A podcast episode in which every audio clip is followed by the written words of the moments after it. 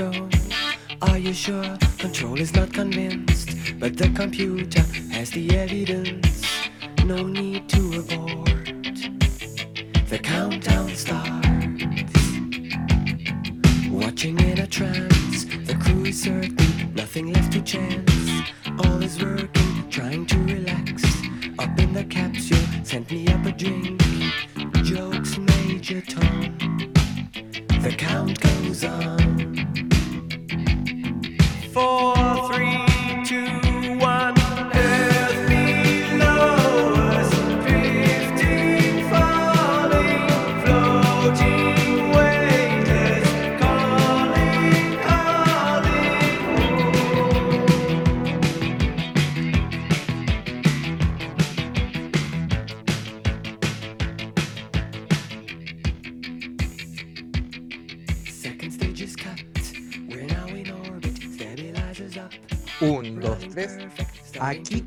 comienza un nuevo experimento en todo lo que es el podcast. Aquí comienza, y si nos morimos mañana, más que una pregunta, una invitación.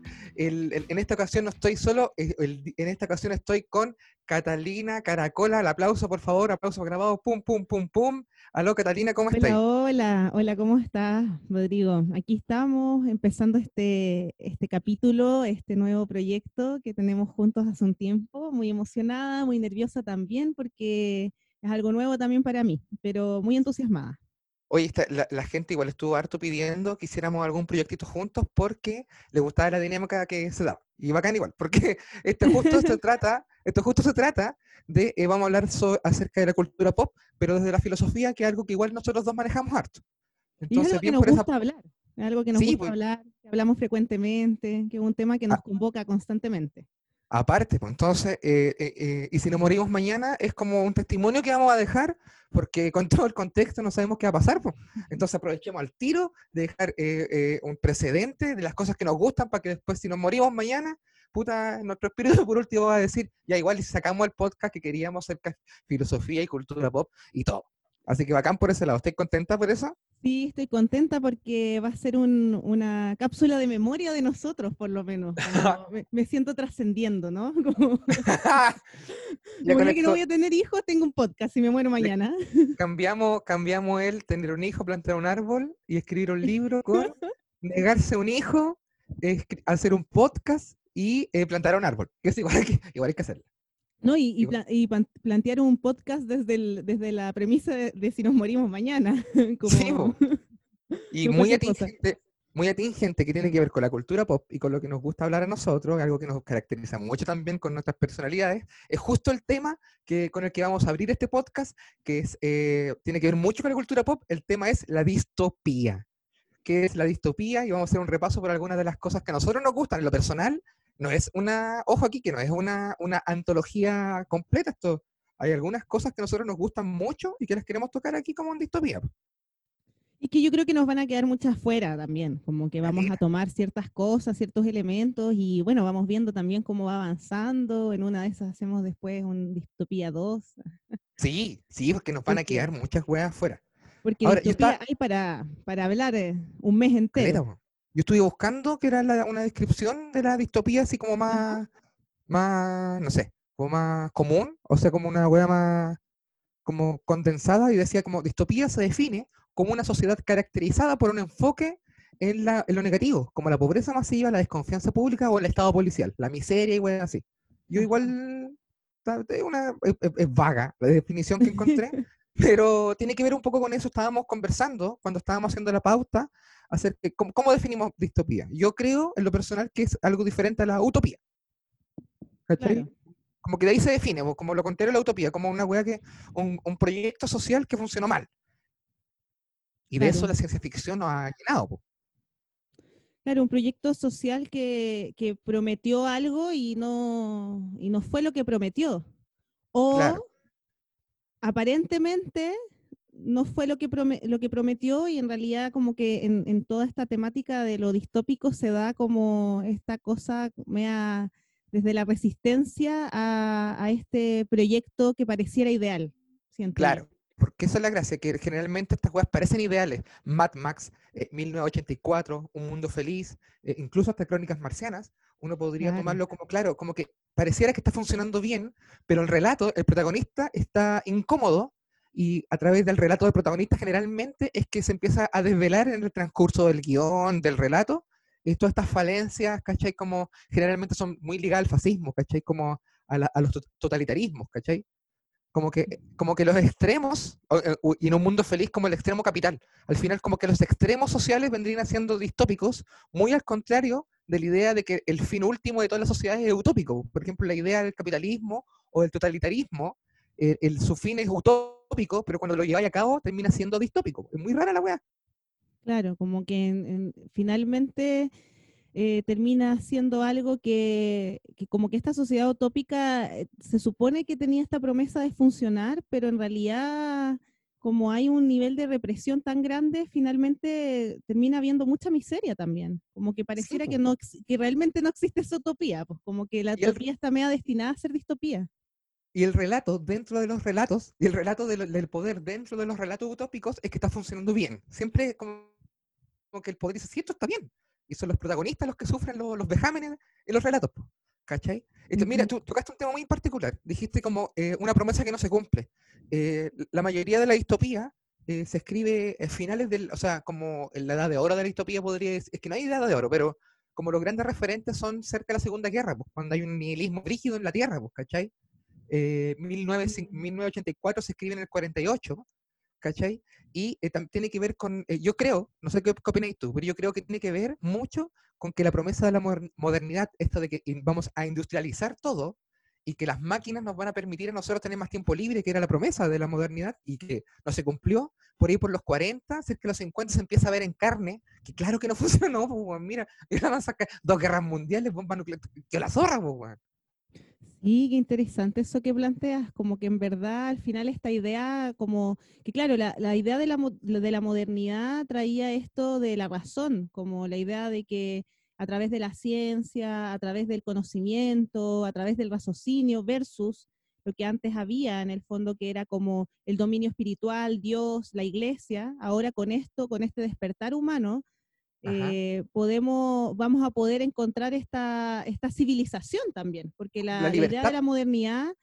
sí, la, la idea de, de, libertad está muy presente, pero también pero esta, esta modernidad, también esta idea está dentro de la civilización, porque la modernidad, de hecho, lo que hace eh, en el fondo es como tratar de destruir todas estas otras dinámicas que no son civilizadas y se les llama así, como ya mm. sea, por ejemplo, cuando llegan a cuando llega América eh, como este llamado descubrimiento de América o, o, como nos vemos actualmente, por ejemplo, otros pueblos en África, que son los, los, llamados más salvajes, incivilizados, como desde ese lugar que viene como a tratar de, de civilizar y de hacer este progreso también, ¿no? Eso pasa mucho.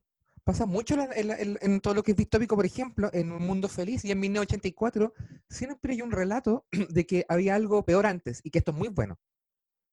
Sí, de que e, eso, eso es bien interesante, como ya ahí tomándonos un poco como por la, eh, la obra maestra en el fondo, el 1984, es como bien interesante esa idea de que antes lo anterior era muy terrible. Sí, como, la idea e, e, era lo como desde el mito. Claro, sí, pues. Como el mito de que antes, de que antes parece ser que era, era muy terrible y ahora con esto estamos bien. Claro, Aparte que en 1984 se hace mucho cargo de esto porque una de sus premisas es que quien maneja el poder tiene, maneja la historia, porque quien maneja el presente maneja el pasado. ¿Cachai? Y pueden ir cambiando así, pero burdamente, como parece en la película, como que de repente están en guerra contra una facción y al otro día están en guerra contra otra facción. Y todos tienen que asumir, y como que nadie puede recordar algo, eh, como el recuerdo de lo anterior es lo que se corta al ser dueños del presente. Y al ser dueños del presente, se hacen dueños del pasado. Entonces pueden sostener eh, eh, el relato como alimentar el relato. Oye, ellos son los traidores, nosotros somos los buenos, antes eran malos. Mm. Los que están en contra de nosotros quieren volver atrás y destruir esto que entre todos hemos logrado. Y no es así. Sí, o sea, y de hecho, como que yo por lo menos pensando harto, eh, ¿sabéis que pensaba mucho respecto a la película y como todo lo que me llegó? Porque fue, cuando yo vi esta película, igual siento que me removió harto, estuve como nerviosa, Sí. me, me pasaron muchas cosas en el cuerpo y como estaba esta parte como de la historia de que, mm, eh, pensando en la película, porque es diferente verlo a leerlo, ¿no? Como que Claro. en, en el mirarlo, eh, por ejemplo, cuando eh, voluntariamente eh, empiezan a quitar partes de la historia o dicen, por ejemplo, esta persona ya no existe. Entonces hay que eliminar todas las cosas que existían sobre esa persona. Ya no existe. Así de corta y se, y se transforma y esa era la pega rutinaria que tenía Winston, el protagonista, que eh, e- en el libro está muy bien definido de qué se trataba la pega. Era una pega rutinaria, pero que tenía muy pequeños atisbos de improvisación o de esfuerzo personal. Que, te- que, eh, que al, a- al parec- eh, que a pesar de que era, era una pega rutinaria, que todos los días había que hacer algo diferente, siempre dependía un poquito del, del- del- del trabajador, hacer un poquito más fácil, un poquito de ingenio, pero era siempre el mismo resultado igual, pues, ¿cachai? Que era una Mm. ilusión con la que tenían trabajando constantemente y tú suponías en este mundo de 1984 que estabas haciendo una contribución cuando solo estabas aceitando la máquina nomás. Y eso es como bien, bien loco, lo de la contribución, en verdad, como porque yo encuentro muy potente en, en- en todo esto con respecto, por ejemplo, también a la memoria y, y lo que estábamos hablando desde un comienzo, eh, desde la modernidad y esta llegada de la razón y la ciencia y, y la racionalidad por sobre, por ejemplo, las emociones. ¿Ya? Entonces, había algo que a mí me llamó mucho la atención respecto al manejo de las emociones dentro de, por ejemplo, bueno, dentro de, de este contexto, que es como, bueno, el Ministerio del Amor, eh, el- Ah. los dos minutos del odio, la semana del odio. Entonces, es, es una, existe esa emoción, o sea, hay una, un sentimiento profundo de odio, de rabia, y que de hecho en un momento Winston lo manifiesta muy fuertemente cuando ve una rata, que le da como un ataque de ira y de Ah. odio, es odio profundo. ah, Entonces, eh, eh, la sociedad está construida de tal manera que en el fondo comprende que eso, esa emoción que está latente y que está ahí, más que ser negada, es conducida, controlada hacia un enemigo en común. ¿Cachai? weón, Entonces lo dijiste- todos lo odian. weón, está alimentado porque controla el presente. Mira, dos cosas que quería decir respecto a esto. Primero, eh, se ve en la, en, en la premisa del- del- de, de esto, de 1984, creo yo, eh, tiene que ver con que, claro, te muestra que está todo controlado, sin embargo, ellos no pueden controlar tu emocionalidad, no se pueden meter ahí. Esa es como la premisa. Y el libro nos va diciendo constantemente que, eh, que claro, sabemos que eh, no se pueden meter ahí, en la lucha constante de Winston, el protagonista, con su historia de amor, con el amor, eh, con, con este libro nuevo que encuentra donde sale eh, como la verdad, despertado porque encuentra algo que lo hace recordar, la- al- este, este, este adorno de vidrio con un cosito dentro, que Mm, no está hecho para nada más que para ser bello, mm, ¿cachai? Entonces te dice, pero esto fue creado en otro momento, en otro- en- en- ¿qué, qué tipo de sociedad, de cultura creó esto solamente para ser bello versus esta sociedad? Entonces empieza a cuestionar la memoria. Entonces ahí em- se mezcla memoria, es en- emocionalidad, que es lo que te- tú decías, y, y al final del libro la premisa es básicamente se rompe, ¿cachai? Es, sí, sí pueden, sí pueden hacerlo, mira cómo lo hacemos y no nos cuesta nada. ¿Y, Mm. y dónde? Y dónde se, creo yo que es eh, donde se hace la, la- se evidencia esto, donde se hace el- no el clímax, pero sí, como sí, yo, yo diría que el clímax es en un momento, sorry lo de spoiler, pero me imagino que esto ya, si lo están, si llevan hasta acá escuchándolo porque ya vieron la película o leyeron el libro. Llega un momento en que se está, está siendo torturado, Winston, el protagonista, mm, y eh, lleva muchas sesiones de tortura mucho rato, tratando de cambiarle lo que es la, la, la memoria, ¿cachai? sí. Le decían, ¿cuántos dedos ves aquí? Dice, dos. No, yo digo que hay cuatro, pero yo veo dos. Y le dice, pero si yo quiero ver dos, ¿cachai? Yo veo dos, ¿cachai? ¿Qué, qué Mm. puedo decir? No, está mal. Yo digo que son cuatro y son cuatro nomás. Pero si yo veo dos, dice, eh, de repente después le pega tanto que dice, ¿cuántos dedos hay? Dice, no sé, ya, por último, weón. Uy, la wea buena.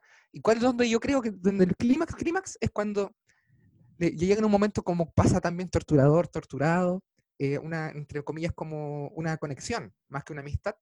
Le dice, te voy a permitir, has aguantado mucho, te voy a, preguntar dos te voy a permitir dos preguntas. Eh, no recuerdo cómo se llama la, la niña protagonista, eh, Lara, Clara, algo así. Sí, yo tampoco lo recuerdo. Dice, Clara, ¿está bien? Dice, sí. Y a la primera te delató. Ya perfecto, y como que se queda tranquilo. Y la segunda pregunta era lo que, que, eh, eh, el gran hermano, que es el, el ente que se supone que está vigilando todo esto. El gran hermano, ¿existe? Y este personaje le dice, claro, existe. Dice, pero existe como tú, como yo. Dice, tú, tú no existes. ¿Cachai? Le dice a la, ca- a la cara a él, tú, tú no existes. Tú no existes, ¿cachai? Oh, la weá. Y ahí es cuando es la, la caída final, po. Ahí lo pesca, lo mira al espejo y le pone, ¿qué estás defendiendo? ¿La humanidad? Esta es la humanidad. Esto es lo que queda. Y se ve el espejo, el reflejo de él todo torturado, sin dientes, dolorido, la weá. Eh, John Hurt. Esto es la humanidad. Esto es lo que estás defendiendo, me cago de la risa. Una weá así le dice, no le dice literalmente me cago de la risa. Me cago de la risa. Y lo tira ahí el culiao. Y después termina el devenir claro. Al final, lo único, lo único que teníamos claro en 1984 es que el iba a morir. Lo único que teníamos claro. Es lo único que pasa al final, como que eh, no, no, no hay un cambio real. po, y tiene, y nosotros eh, hemos pasado muy por encima, pero tiene muchas visiones este libro y lo podemos tocar también en otro, en otro, en otro podcast más adelante. Sí, o sea, yo, yo también siento que al final como pensaba mucho lo que, como comentaba y respecto al momento de la tortura y esta idea final, que como que al final todos sabíamos que, como que no hay, no, no es pos- no hay posibilidad de otro final dentro de ese contexto, en realidad, como que o muere Claro. o, o qué, como... Claro. eh, O y- sea, y- estaba muerto de cuando empieza la película, o sea, el loco como que lo dice incluso. sí, esto lo está escribiendo un muerto, que se atrevió a escribir, ¿cachai? Como ni siquiera eso. Sorry si no hemos hablado como, no estamos como relatando de qué se trata el- la película o el libro, porque me imagino que si llegaron hasta acá, como repito, o sea, como estoy repitiendo, eh, ya vieron la huevo, así que no son spoilers. Claro, pero de Eh, todas maneras, eh, eh, básicamente si hay alguien que no lo ha visto, eh, igual es importante, yo, yo rescataría una parte bien importante como en- dentro de esta sociedad más como distópica en la cual, claro, efectivamente en un momento hubo una revolución y, y después de mucha pobreza y muchas injusticias, que es lo que se cuenta de esa historia pasada, Claro. eh, llega esta, esta, este nuevo, este, este nuevo, esta nueva idea, porque en realidad, claro, efectivamente, ¿qué es el gran hermano al final? Era una persona, era una idea, era una sí, idea, era ¿no? eso. Era una Sí, idea que componía esta unidad y que además, y que por eso también era interesante lo que planteábamos desde el comienzo, como entrando en esta idea de la modernidad que venía como a tener este, esta propuesta de, de salvación, de progreso, porque hay una cosa muy interesante ahí que es cómo vemos a los otros. Opa. Entonces, y, él, y plantea en un momento eh, el protagonista, eh, dice, eso, eso es lo que nos hace, porque cuando, cuando está con la, con la chiquilla, que perdón, no me recuerdo su nombre, eh, eh, ya dice, eh, están en este momento utópico, que yo para mí es un momento utópico, donde ellos por fin se encuentran Claro. em, en una historia de amor, en donde ella lo estaba como siguiendo, eh, y ella era parte de un, eh, como componente del, del- del partido, digamos, donde él se, él se siente perseguido por ella y finalmente ella le dice que en realidad lo ama. Entonces Sí. ellos no se podían encontrar porque dentro de este, de este contexto, eh, así como decíamos, eran controladas las emociones, también era controlado tu deseo, era controlado lo que tú hacías con ese deseo, era controlado lo que tú sentías y cómo lo sentías. Entonces, por ejemplo, no podías amar a cualquiera. De hecho, había una comisión antisexo. Entonces era Claro. muy interesante respecto a que en verdad todo lo que tenía que ver, el cómo amar, el a quién amar, y yo ahí pensaba en esta sociedad como el que el cómo amar o a quién amar, por ejemplo, la, la norma de la heterosexualidad, también es una norma que te dice cómo amar, eh, Claro. también se ve reflejada y ellos no se podían amar, y ellos no se podían eh, encontrar libremente sin que eh, los persiguieran. Entonces ellos deciden encontrarse escondidas en un lugar que es como este, mm, este paraíso donde están dentro de, debajo de unos árboles, en una más o Claro. menos como pradera. El lugar del sueño de Winston, ¿cachai? Que está metaforizado como un lugar de ensueño, porque solo aparece en sueño cuando está claro. feliz. Eh, su utopía, Claro, es utopía, po, es claro. utopía. Y en ese momento él, él le confiesa, le dice, bueno, eh, yo pensé que me estabas persiguiendo, que, quería, que querías delatarme, que pensaste que yo estaba en contra y que me querías delatar y quería matarte. O sea, eso es Julia se que- llama la Julia se llama la niña. Julia. Y eso, y eso es lo que hace el gran hermano con nosotros. eh, nos hace odiarnos los unos a los otros. A propósito de Julia y de Winston, amiga. eh, tú me estás ahí comentando una canción que aparece en un momento que es el himno de la alegría, sí. que también aparece, que aparece en La Naranja Mecánica, otra novela distópica, otro, otro, otro relato distópico, y aparece en un momento en 1984. Sí, de hecho, es justamente este momento más o menos del que estaba hablando, que es el, el momento en donde ella le, le- le pasa la- una, una notita a escondida que le dice, tenemos que hablar, eh, te amo, y se encuentran como en el comedor, en donde están todos como moviéndose después de hacer sus labores, estas labores que te hacen sentir como que estás contribuyendo ¿no? con el partido, Claro. con la sociedad. Y ahí se escuchan unas conversaciones de fondo diciendo en donde que el impulso sexual debe ser prohibido, de hecho, dicen unos personajes ahí. Debe ser conducido solo hacia el gran hermano, solo hacia el Claro. partido. De nuevo Y con la se- lógica de, de, de la produ- de- de- de utilizarlo en favor de esto mayor. Eh, Claro, claro. Entonces, en ese contexto, eh, empieza a sonar detrás de esta música en donde están todos en realidad mil- casi militarizados y, y negados en, en su libertad, empieza a sonar el himno de la alegría. Eh, una versión, una, una versión del himno de la alegría de, de Beethoven, eh, la sinfonía, que es la Ajá. parte de, de la alegría, del himno de la alegría, que también suena en la naranja mecánica, que es como el soundtrack principal de la naranja mecánica. Pero la naranja tiene una, una un- como un- un- una variación, una versión media MIDI. Es como Sí, media, tiene una versión media electra. MIDI, exactamente. ¿Por qué no la escuchémosla? Escuchémosla, me parece Volvemos muy con el, con el resto del capítulo, ¿te parece? Súper.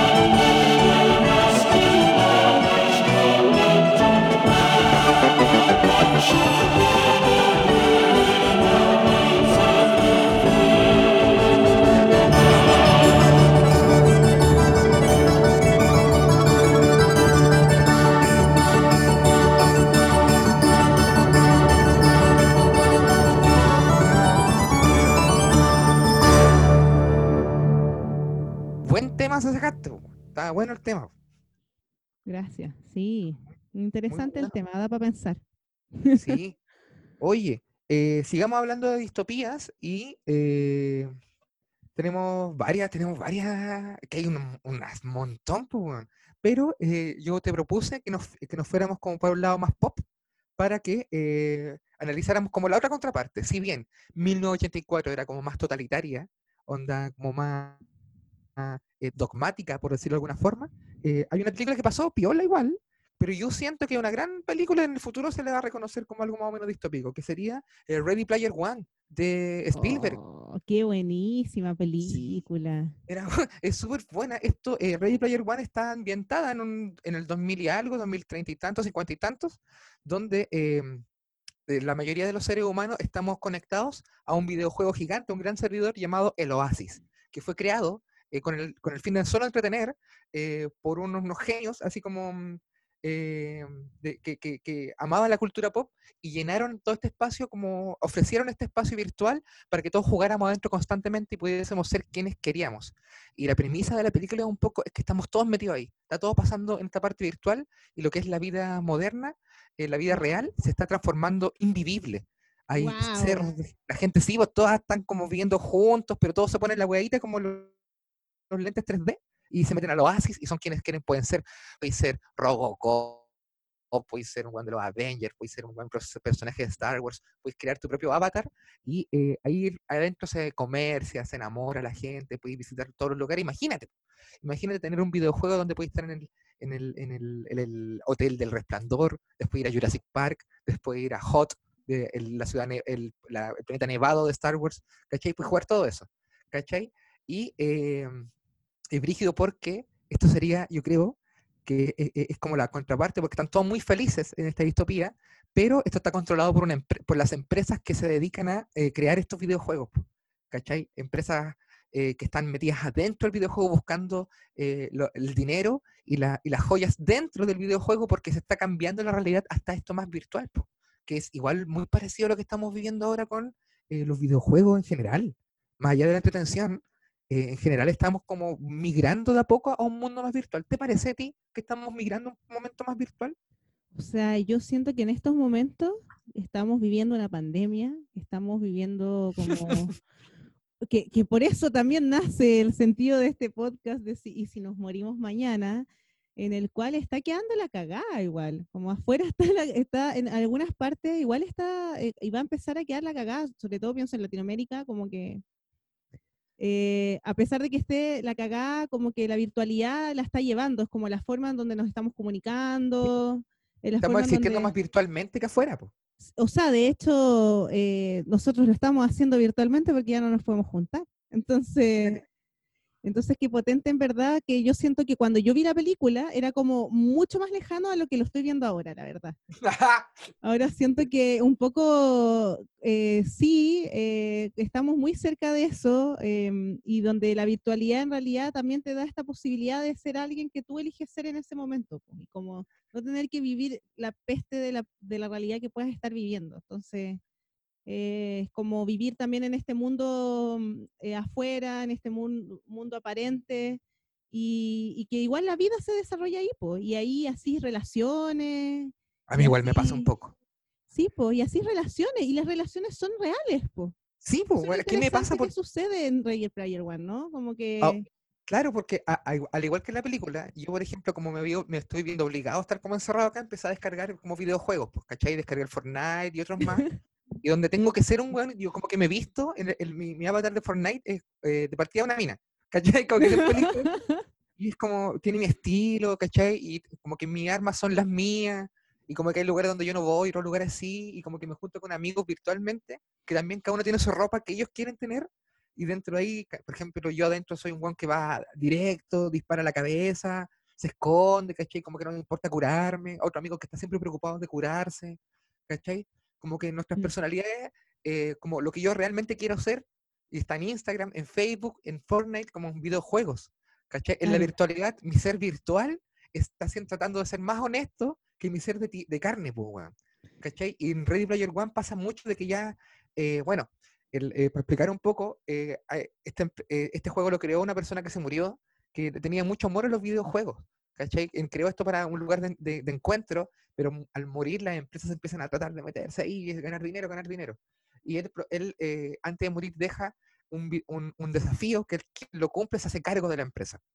Y la premisa de la película es un poco eso, un cabro, ¿cachai? Que está viviendo pobre, encuentra el verdadero amor, la verdadera amistad dentro de esto, y empieza un viaje épico por conquistar esto, este mundo, y rescatarlo de las garras de los empresarios. ¿Cachai? Entonces pesca una weá que estamos viviendo todos, pero lo transforma Spielberg en, una, en un viaje épico que podría ser cualquiera de nosotros, ¿cachai? Eso es muy bonito, es muy Mm. bonito. Pero eh, también juega un poco con eso, ¿cachai? De que estamos todo el día metidos en la wea, ¿cachai? Y de que, por ejemplo, eh, que, que no sé, pues que alguien como que te robe, la- la- o como que morir en ese mundo igual es como morir un poco en en la- en la realidad, como empezar de nuevo, como lo que tú decías, como si ahora te hackean el Instagram, claro, es todo empezar de nuevo y es como está todo puesto ahí. Yo el otro día estaba hablando de eso con un amigo y, y pensé en la posibilidad de que me hackearan el Instagram y yo tampoco tengo tanto hecho, pero decía, loco, me ha costado caleta. caleta, es weón. como morirme un poco, es tener que volver a existir en una realidad, pues, ¿cachai? De- estoy dejando de existir en la realidad que tiene, que tiene tanto peso en estos momentos, que es la realidad que está teniendo peso, la realidad virtual. Entonces, sobre todo ahora que, por ejemplo, no puedo salir, no puedo como mostrar mis cosas por otras partes, ese es mi mundo. Entonces, si me llegase a pasar algo, como si uno llega a morir en esos espacios, es como morir un poco, po. Imagínate además que es muy atractiva esta idea que propone Spielberg con esta distopía, porque te el- el- no, es, no- no es tanto como desde, la, de- desde el, el- del, del desgaste, ¿cachai? Como en 1984, que es como totalitario y es así como torturador. Acá tú Mm. puedes meterte esta weá, ¿cachai? Que fue eh, hecho con buenos fines en, eh, el- el Oasis, y puedes ser, no sé, Indiana Jones, y si estás aburrido, juntarte con tus amigos en la isla de Jurassic Park, pues, weón, la weá la zorra, pues, weón. Obvio que quiero estar ahí, pues, ¿cachai? No me están obligando, weón. Obvio Mm. que quiero estar en la weá, pues, ¿cachai? Onda, si puedo hacer la misión, no sé, ir al, al, al Hotel del Resplandor y recorrerlo, obvio, ¿cachai? Como que no está, no es, no es algo obligado, sino que lo obligado vendría siendo lo de afuera. Tener que soportar la Mm. realidad es lo que está siendo obligado, ¿cachai? Ese doble juego muy extraño. Claro, es como en ese sentido es todo lo contrario. Aquí en, en el en el en 1984 hay un control de las emociones, de los impulsos, de los deseos. Acá hay como un espacio eh, liberado para vivir eso y como que te da la oportunidad de poder vivirlo libremente, aparentemente, como en, un- como en este efecto medio placebo, ¿no? Como de que uno, Claro. como que estamos todos felices, de que igual está funcionando, igual es está como esa ilusión. Y es macabro el juego porque como es una película, a mí me encanta la wea, me encanta esta película porque tiene muchas referencias, po, ¿cachai? Hay una batalla épica donde está el, el tiranosaurio con el DeLorean, ¿cachai? Peleando juntos y aparece un Terminator y el gigante de acero, ¿cachai? Como que, weón, weón, bacán. Una de las cosas que me gusta mucho es que hay una, como una, como una bola gigantesca, como un premio que tú te puedes ganar que se llama como la bola Zemeckis, como Robert Zemeckis, que dirigió Volver al Futuro, y si tú te rompís la weá, como que ocupáis esa weá, queda todo el mundo congelado, como por 10 segundos. La weá buena, y esas referencias, créanme, me gustan mucho, weón. Es Mucho, un homenaje como a toda la cultura pop. Sí, pues entonces yo veo la película para también eh, olvidarme la realidad y Mm. llenarme de cultura pop como en, en The Big Bang Theory, pues, ¿cachai? Que si bien los chistes no son los mejores, está tan llena de referencias a los cómics, a las películas, a la ciencia, a weas bacanes, que siempre fueron negadas, que puta la wea, ¿cómo no, no, cómo no te va a gustar? Pues, ¿cachai? Te están haciendo cariño todo el rato, pues. Es como el final de los Avengers, que están todos los culiados, ¿cachai? ¿Cómo no te va a gustar? Está hecha como el laboratorio, pues, weón. Y Ready Player Sí. One se hace cargo y dice, sí, pues está hecho de laboratorio de tal forma que te- se llama el Oasis, weón, imagínate. Se llama El Oasis, imagínate. Esta está basada en una novela, esta, Ujú. esta, eh, Ready Player One, que también fue como muy bestseller, al igual que otra novela bestseller, que, que parece que el bestseller con la distopía últimamente está muy, muy, muy ligado, que también eh, pasó por la, por la cultura pop, quizás sin, tan- sin la gloria que merecía. Esto lo voy, así lo voy a decir yo. Esta, la franquicia de la que quiero hablar ahora, Wichita, pasó, eh, creo que con más, con menos, eh, con menos gloria de la que debería haber sucedido. Estoy hablando de los Juegos del Hambre. Los Juegos del Hambre, claro. Sí, a mí me encanta esa película, la verdad. Yo quedé impactada cuando la vi. Sí, porque es una distopía es fresca. Es como, eh, se parece mucho a la purga. Es como si es lo que pasara después de la purga. eh, me gusta mucho porque es muy fresca, es una distopía que viene como que ocupa un montón de weas que se vieron en 1984, Crónicas Marcianas, incluso hasta La Purga, Matrix, podría decirse, Los Hijos del Hombre, pero como que la agarra desde, como que le da una nueva mira, como Harry Potter, que es una plantilla básica, que es como el huérfano que, que es especial en un contexto donde todos creen que no es especial. Esto es algo parecido, una misma plantilla, pero muy fresca, weón. Se ve muy fresca. ¿Y qué, te llamó a ti la atención de esa película? ¿Qué fue lo que te removió? Me, llamó la atención de que fuera primero, eh, que fuera como un bestseller adolescente onda Harry Potter, pero que tuviese una carga política rígida. ¿Cachai? Mucho como, pero igual obvia, así onda, onda esta, esta, esta dualidad, que esta wea del poderoso versus el vencido. ¿Cachai? Como que siempre quiere revelarse. Que es una wea que pasa mucho, se ha contado mil veces, pero lo que me parece interesante es, claro, este juego con, el, con la televisión y con el morbo de la violencia, que de, la representación, porque cada, cada sector mandaba como campeones, pues, ¿cachai? Y se abanderaban con ellos y si ganaban se transformaban en estrellas. Y después sabemos que estas estrellas siempre terminan por el pico, obligadas a mostrarse, ¿cachai? Como dentro del show. Y lo que me parece interesante, eh, respondiendo a tu pregunta de los Juegos del Hambre, es que en el desarrollo de la historia, eh, Katniss se va transformando en una heroína y pero ella es consciente de que esto está mal, de que ella, que ella se está transformando en un ícono de la revolución, también está siendo ocupado para otros, ¿cachai? Y el final de la saga, el final de los Juegos del Hambre, da un vuelco brígido, weón. Da un vuelco terrible, brígido a la historia. Y es súper, eh, es como el final de 1984, weón. Toda la saga termina en una weá así como donde los revolucionarios terminan, eh, el problema que vendría siendo el poder, pues, weón.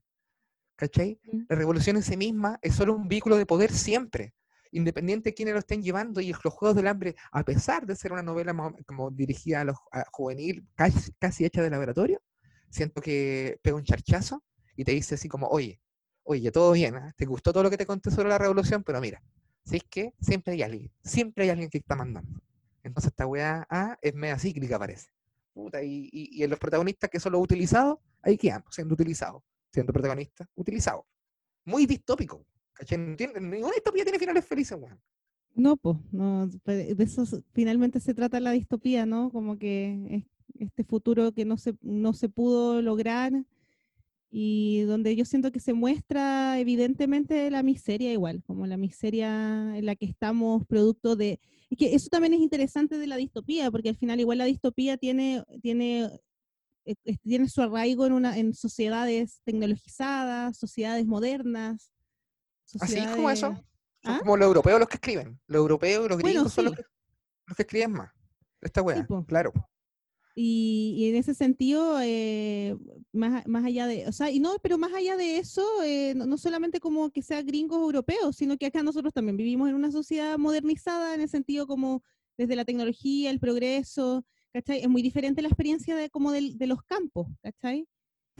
aquí en esto se toma, yo encuentro un poco más como esta experiencia de los Juegos del Hambre, que hay como estos distritos diferentes en donde se, se, mm, como que se toman estos distintos lugares para representar también como, como desde este modelo eh, patriótico, medio nacionalista, como que claro, exactamente. Entonces, eh, a mí eso, eso me sorprendió mucho porque al final eh, e-, esos tributos igual eran, claro, eh, estos agentes de eh, medios patrióticos de, cada uno de los distritos y se convertían en e-, todo este esta parte como más de espectáculo y que yo sentí que pasaba cuando yo la vi yo sentí que eso ya estaba pasando mucho en estos momentos claro ¿sabes? como que en verdad veía por ejemplo de hecho los pelos de colores de, de los locos como toda esta cuestión así como del escenario estos hueones que hacían no había que comer y hacían fiestas y tenían unos bastones para vomitar, para seguir comiendo, weón. Qué heavy eso, ¿no? y, que, y que ahí yo quería, como que ahí se me venía a la mente un paralelo que hay. Yo no vi Black Mirror, como que vi muy poco Black Mirror porque, bueno, nosotros lo hemos conversado. Eh, como que nosotros, a mí por lo menos en lo personal me, me, me, chocó mucho y como que me sentí violentada con Black Mirror. Sí, porque sentí que se estaban riendo en mi cara y como que venía más encima como una gran empresa eh, a Netflix a decirme una weá en mi cara, ¿cachai? De, de, de, que, de lo terrible que es toda esta realidad, pues. Entonces me lo mostró, me lo comí, lo vi y me vi a mí viendo esa realidad y siendo parte de todo esto, ¿cachai? Entonces Ah. siento que aquí pasa esta cosa similar en donde el personaje revolucionario también se vuelve, es como, como el, anar- el a- el- lo que hablamos el otro día, como el anarquista influencer, ¿cachai? ¡No! No me digáis Como- nada. como que al final termina también siendo una, mm, una, como una imagen, un poder, eh, un tributo más de, de revolución. Entonces, al final, por ejemplo, en, este, en el segundo capítulo, en donde pasa mm, esta situación en donde el, el personaje, eh, e- e- este es el capítulo en donde están andando en bicicleta, ¿no? Como que para poder, eh, ¿te acordáis de este capítulo, Rodrigo? ¿De cuál, de cuál? Del ah, segundo sí, capítulo de de Black, Black Mirror. Mirror. Sí, por el segundo, donde están como en una sociedad también distópica, En donde... una sociedad, es que Black Mirror es muy distópico, la verdad. Sí, po. Y están Están en, como- e- en el fondo donde el personaje, el personaje principal también termina en un momento como enfrentando a toda esta sociedad y va con un cuchillo a, a como a matarse delante de todos. claro. Y, y todos lo toman y le dicen así como, bueno, eh, eh, eh, te entendemos, ¿no? Como entendemos tu punto y, y como que lo tratan de calmar y termina teniendo un programa en el cual su personaje es como el, el anti, como el, el de la antisociedad, po, el que odia a la Claro. sociedad, el anarquista, el nihilista. Le ¿cachai? dan Y un espacio para que pueda conversar. Le dan le da un un público. espacio para que pueda conversar, para que el resto de las personas que piensan como él también tengan un espacio para sentir. Ah, Entonces, siento que eso se mezcla con también con esto mismo de, también de los Juegos del Hambre, como esta idea de este personaje revolucionario, que al final también necesitamos, necesita la sociedad que, que lo vendamos, ¿cachai? Que, que esté ahí para que nosotros lo podamos tomar y digamos, mira, igual, ahí está, eh, alguien nos representa y podamos gritar todos, eh, sí, sí, así es. En cualquier momento en TVN van a hacer La Noche del Negro Matapacos y van a poner así encapuchados diciendo, gri- gritando consignas de, por una primera hora. línea, la primera línea, la primera, con la, con show la de la idea de la primera línea pasó eso. Van a estar en la primera línea haciendo un programa de concursos. ¿Cuál fue el presidente que nacionalizó el cobre? Y de repente, ¡Uy! ¿Quién nos trae el premio? Es el negro Matapacos. Y va a estar un sapo culeado disfrazado repartiendo eh, gift card de Sencosud con Chetumare. Sí, y de hecho yo creo que ahora con todo este momento como de la- del coronavirus y la pandemia, eh, ha pasado un poco que esta idea de la primera línea ahora en, en la salud, ¿cachai? El Mira. concepto es sacado y como romantizado, y la primera línea de la lucha, es- es- pero fue vendido, o sea, hay teleseries que hablan de la primera línea, weón, como que, ¿qué onda? ¿Qué- ¿Qué ¿no? pasó? Y se viene primera línea la película con Jorge Zabaleta como el Paco que se da vuelta. se viene, conchetumare, ya lo veo venir. Oye, Sí. Ya mira, hemos tocado 1984, eh, tocado un poquito eh, los Juegos del Hambre, eh, hay varias más. One. Oye, Ready pero yo, quería hacer un quería hacer un comentario, por favor, déjame hacerlo de Ready Player One. Que, A ver. Que, a- que en un momento comenté esto de la realidad de la realidad virtual que se vuelve real, como que en el fondo hacemos lazos igual en, en esta realidad. Eh, en- nos hacemos amigos, nos hacemos conocidos, tenemos amores, que es lo que pasa en la película.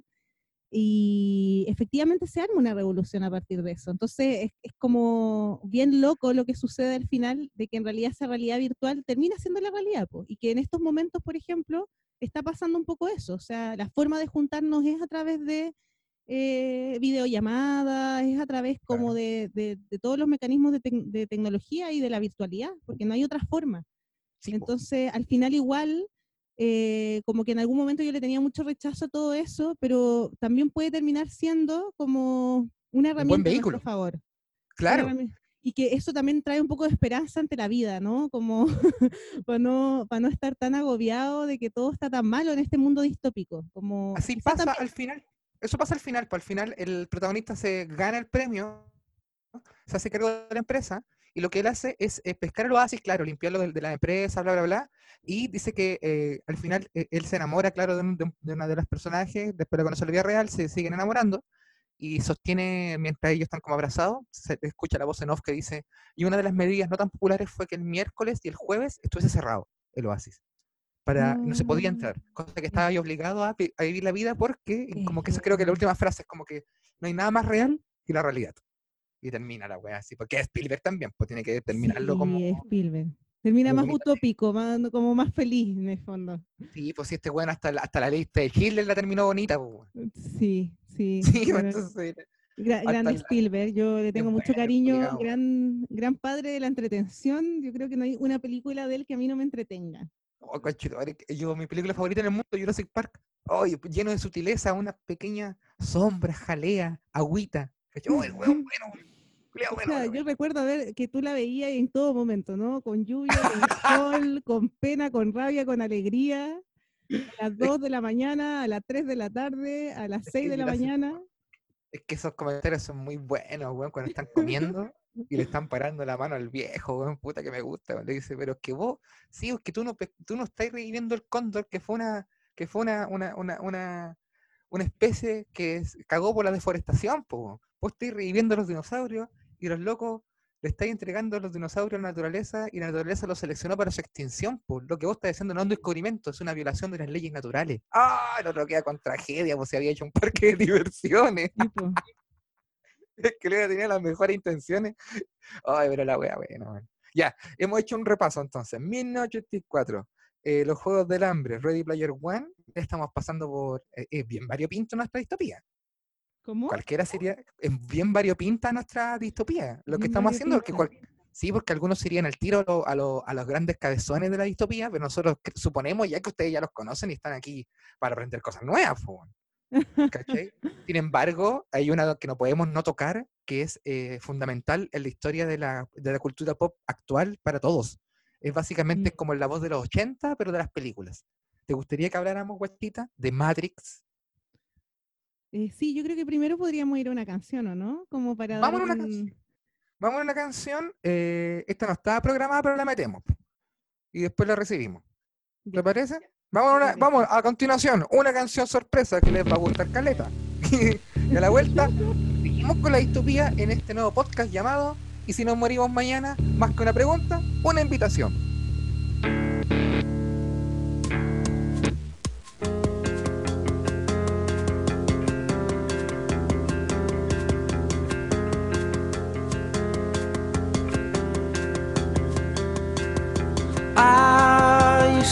Such a dreamer. To put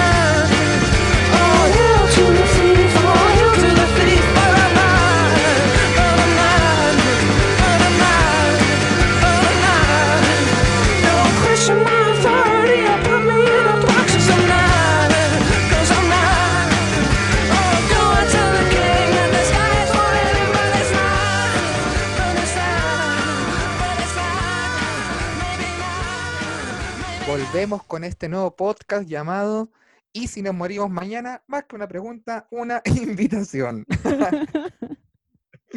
Oye, eh, ya hemos pasado por varias distopías bonitas de la cultura pop, algunas nuevas. Yo creo que nadie había hablado de Ready Player One, eh, como hemos hablado No. nosotros, haciendo la, la, la deconstrucción de la wea. Pero yo te propongo que nos vayamos a una de las, de las piezas fundamentales, que es Matrix, dirigida por The Wachowskis.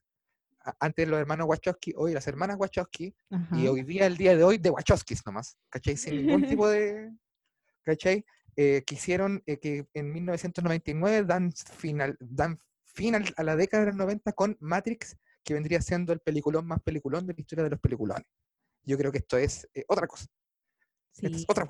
Sí, Matrix es otra cosa, mezcla eh, artes marciales, anime, eh, todo lo que viene de Oriente, con la acción hollywoodense, eh, con la distopía europea, con puta, na- na- na- y muy actual, eh, finalizando la década de los, no- de los 90, con, esto, con esta distopía computacional, tecnológica, donde los seres, que, que es súper, que, ay, bueno, es que es tan perfecta la weá porque es justo la metáfora perfecta de lo que estamos viviendo.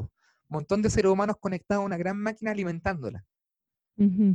Que que en nuestra cabeza cada, cada cuerpo tiene ahí una- un mundo, un software corriendo para que no nos destruyamos entre nosotros.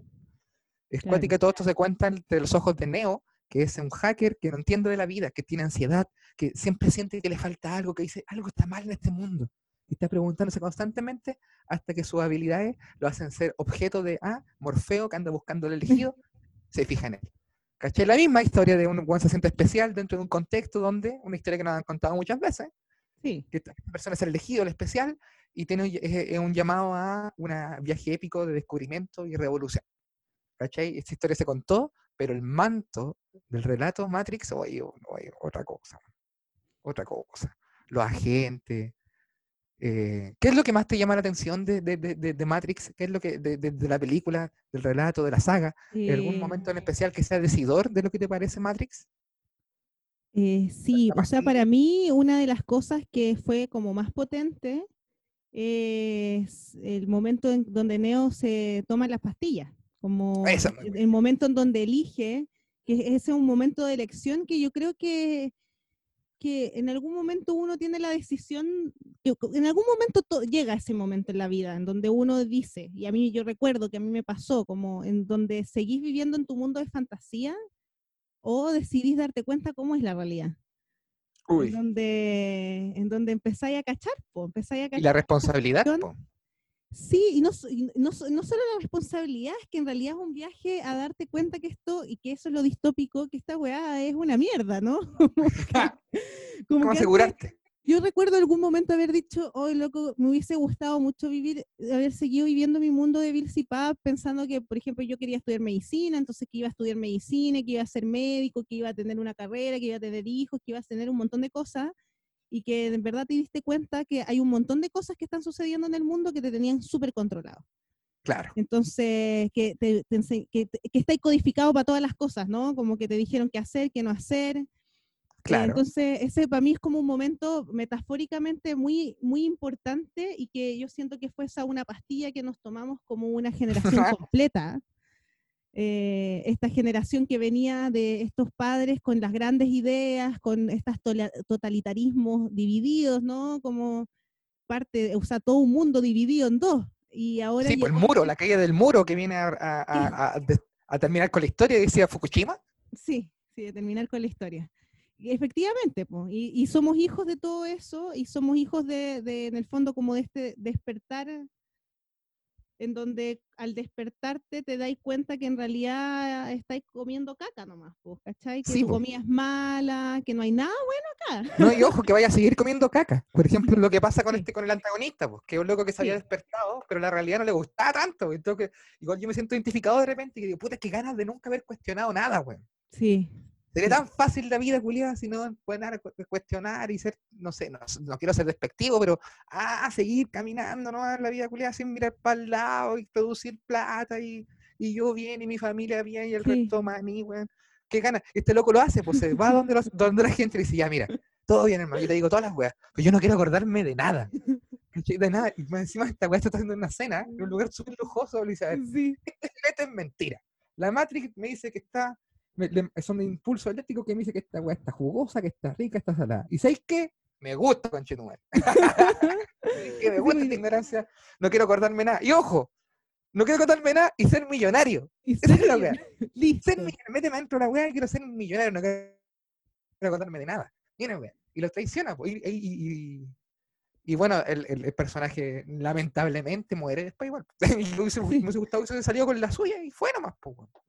Sí, ¿Cachai? que heavy ese, ese, ese momento, po, que, que, yo Sí, que, que igual le pasa. O sea, yo- para mí esa es como una gran metáfora, más allá como de que uno pueda realmente pensar y que todo, yo, por lo menos nosotros dos lo hemos conversado, pasarse el rollo realmente de que si esta cuestión es real o no, como Claro. estaremos soy de verdad o no, estaré conectada a una máquina, estaré, me estarán me he visto. como- ¿Ah? Yo me he visto cin- yo me he visto 5 de la mañana mirando al cielo. Puta la weá, conchetumare.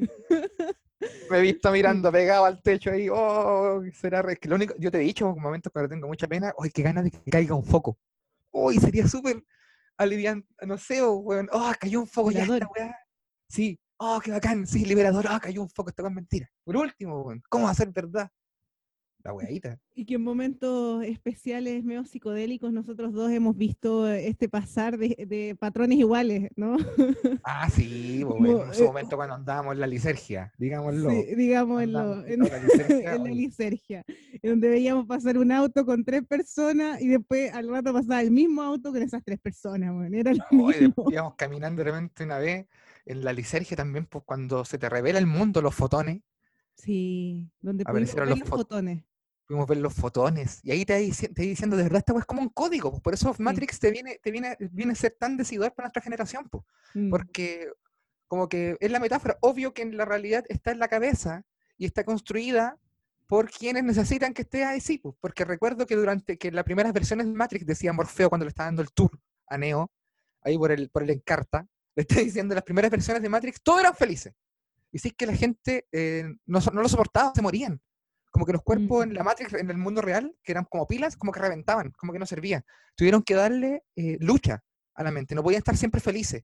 Parte de la servidumbre es const- la- el constante. eh, eh, una de las partes, dice Matrix, para asegurar la servidumbre es que estés constantemente incómodo, weón. Mira la weá, mira la weá.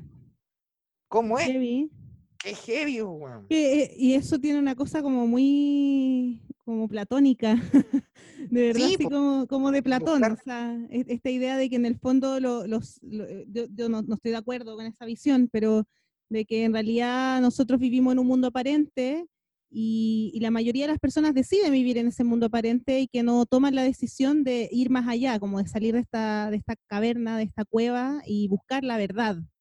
Buscar- Claro. que eso es un- algo muy importante dentro de, de la movilización, de que yo veo en todos estos personajes igual como de, de en series como, como desde las distopías, de que hay una cosa que no anda bien, como una sensación interna de que hay algo más allá, que hay algo, que esto es algo, una, aparen- una apariencia, algo aparente, y que hay una inquietud que viene como del alma, no sé, que viene de muy adentro y que te dice, hay algo más, necesito buscar más allá que es lo que le Claro. pasa a Winston en 1984, em, que en el fondo también empieza a pasar también en Ready Player One, como ciertos personajes que empiezan a darse cuenta que en verdad hay ciertas cosas que no están bien, eh, y que también pasa en, esta, en Matrix, porque Neo en el fondo constantemente estaba buscando, eh, y Sí, se hablaba de esta idea de la Matrix, estaba incómodo.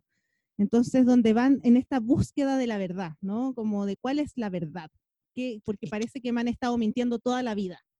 Claro, y en la segunda, en la segunda y la tercera entrega, que no son tan buenas, se, se- se explica un poco más esto, está el arquitecto, eh, está la Sí. pitonisa, sale un poco más, incluso está el Minebungo, que es un francés, que eh, tiene unos gemelos que representan mucho el salto del positivismo al, eh, no sé si del positivismo al estructuralismo o, o del positivismo a un, una, una, a una, un paradigma que viene después. Y, y- y- y él, él le responde a Neo y a Morfeo cuando le van a preguntar. Ellos, ellos son parte de la Matrix, pero son, de la, son como los, los villanos a vencer para encontrar la verdad. Po. Al final, el discurso de los Wachowski también es ese, de que también te van a tratar de explicar esta weá. lo- los franceses, los europeos lo trataron de explicar, los alemanes, ¿cachai? Pero son todos parte de- cuestión. Sí, pues es todo parte de una gran, de la construcción de la filosofía humana, pues. ¿Cachai? La, la idea de buscar un conjunto humano gigantesco que, le está, que esté explicado por acá y por allá, por acá, es parte de la trampa. po. Esa Es la trampa real. po. ¿Cachai? Que mentalmente estemos generando la explicación a esta wea. Por eso es tan, en Matrix es tan bacán porque es, es tecnológica humana, se acabó. Todo el resto de las ideas culiadas que hagáis respecto a esto, pico, porque todo está metido dentro de esta wea que es la Matrix. Da lo mismo si viene el nivelungo, si viene un alemán, si viene este otro weón, si viene el weón de la cueva, da lo mismo, porque son todos control, eh, son todos puros programas. Son todos, y Y de hecho Neo mismo, po. Y Neo, que es una anomalía de la Matrix, po. Es una anomalía y que eh, hay un momento final en donde en el fondo esa, cada cierto tiempo la Matrix necesitaba como un, un reseteo. Entonces esta Claro. anomalía venía a resetear. Sí, Entonces, pues era el- era parte de todo esto. Esa, Oh, esa es la oh, invitación. po. Nosotros nos hicimos carne esa weá nosotros también y nosotros hemos tratado, no, no sé si así, pero siempre yo- esto me quedó muy grabado lo de la anomalía de la Matrix. Una mm, persona que, que tiene un talento muy especial, alguien que viene a hacer lo contrario a lo de la norma, el chiste que viene a hacer lo contrario a lo de la norma, hacer el quiebre, todo filosóficamente es un error de la Matrix. Y yo siento que ser un virus en este, porque esta es un sistema. El mundo es un sistema, ser el virus de este sistema no viene a otra cosa que evidenciar cuáles son las fallas. También, so- viste, al final todos en un círculo, también somos parte de la weá. Dios mío, yo me considero un virus, yo me considero un virus, pero parece que también soy el virus indicado para que se. Ah, al final estoy colaborando igual, weón. Por eso de repente digo, ponche tu madre, qué ganas de no haber, no haber nunca sido consciente de nada, weón. Y quizás de cuántas weas no soy consciente, esa es la otra. Es que eso es la otra que digo, también. lo desperté, pero vamos, quizás cuántas. No, estoy más ¿Cuánto dormido. más? ¿Cuánto más? Entonces yo entiendo que al final uno dice, ya no quiero más, mejor me pongo a ver película y hacer un podcast. hacer un podcast y reírme de esta weá, porque si no, ¿para qué? ¿Para qué la voy a seguir pasando mal si igual nada, no puedo hacer nada más? Pues, como, no, pues, weón. como que ahí volvemos a esta idea de la Matrix que, que yo pienso ya, si esta weá es una Matrix y como hay programas con los cuales yo puedo ponerme un programa y desactivar como ciertas cuestiones, bueno, ya lo voy a hacer, voy a desactivar todos los programas, voy a aprender a hacer un montón de cosas diferentes, voy a pasarlo bien, me voy a reír, ¿qué más? Pues, sí, Sí, pues ya estáis dentro de la wea. yo, ¿qué voy a destruir la, cómo voy a destruir la Matrix? ¿Qué voy a des- des- de- desenchufar todo? ¿Cómo? ¿Cómo lo voy a hacer? No Mejor ser un virus, pues, vivir como virus. vivir como virus un poco eh, movilizando eh, todo Quien esto. quiera. Repartiendo pastillas. Repartiendo pastillas. Pero las hago yo sí. Las vendo yo sí. Ah, no, no, no, no. No, no, no, no hablemos de eso, no hablemos de eso. Oye, ¿te gustó el capítulo de hoy día? Sí, me gustó mucho. Estuvo eh, bueno. creo que ha estado interesante. Preciso y conciso. El día de hoy nos tocó distopía y nos quedaron mil temas afuera que vamos a tocar más adelante, obviamente. Estamos recibiendo comentarios y consejos porque esto es el primer capítulo. Vamos a, vamos a ir depurando los capítulos para adelante y eh, ya la próxima entrega ya no es distopía, va a ser otra cosita. ¿Eh? Va a ser otra cosa. Y, y, y bueno, yo también ahí eh, sí quería como cerrar con algo. A verlo. que yo también me pregunté, pensando en todo este capítulo, como cuando también leí, reví algunas películas, como para estar como con la mente más fresca también, eh, eh, que todas estas distopías eh, vienen de, de lugares europeos, de otros lugares que no, no son acá, como no son e- el sur, no son Latinoamérica, no son Chile. Claro. Eh, y me preguntaba cómo sería una distopía como acá, cómo, cómo se vive realmente la distopía acá. Mira, Entonces, ¿encontraste algo? y yo creo, y, y claro, efectivamente muchas de las cosas como que encontré es que en realidad las distopías como en lugares como estos, en donde eh, son eh, lugares tercermundistas, por así decirlo, donde vienen estas, estas grandes sociedades a quitarnos todo, aquí, donde están aquí los recursos naturales. las El distopías- despojo. Sí, el despojo, el extractivismo. Las distopías se viven con catástrofes naturales. ¡Oh!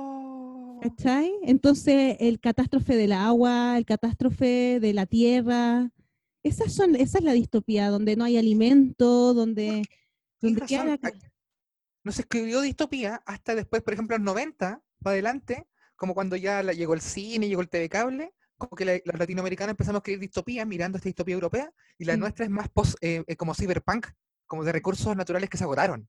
Sí, claro, de recursos naturales Oh, que se van a agotar. Muy ligado a la naturaleza, weón, al Muy ligado despojo. ¡Oh, qué buen dato te di! al- ligado al despojo, tal cual. Entonces, Buena hay que- reflexión. Y ahí queda, yo creo, así como también en algún momento podríamos hacer un, un capitulito de, de- de cosas que podemos ir recogiendo de las distopías latinoamericanas, porque deben haber también alguien que haya escrito cosas, si alguien tiene alguna recomendación también, que, que lo pueda poner por ahí, ¿no? Como alguna, algún librito, alguna, alguna obra, alguna película, algún cortito, alguna Que canción lo mande. Que lo mande. Que lo mande. Así que eh, con eso me gustaría, o sea, yo quería cerrar mi reflexión de- del día de hoy, de este capítulo, de este primer capítulo de ¿Y si nos morimos mañana? Buen capítulo nos mandamos. Ya el segundo no, el- no tengo notado de qué va a ser. Pero va a ser otro tema, ya no es distopía, pero también de los grandes temas de la ciencia ficción y de la filosofía. Vamos a ir mezclando. Creo, creo que sí. Bueno, dejémoslo para el próximo capítulo como una sorpresa, ¿no? Sí, Veamos porque qué pasa. está ahí. Y vayan recomendándonos cosas, estamos abiertos a todas las recomendaciones. Sí. Ya pues es. despidámonos con un temita. Con un gran bueno. temita, con un gran temita para irnos contentos, un gran temita que también habla así como de, la- de la psicodelia, de la distopía. Po, Sobre esta es una distopía. Sí, pues esta es una distopía más radioactiva. Una, una distopía radioactiva, tal cual, tal cual. Una canción que pasó desapercibida.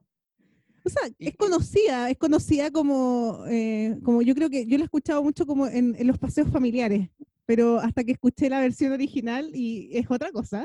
Así es, pues nos vamos con una canción distópica radioactiva del año 1983.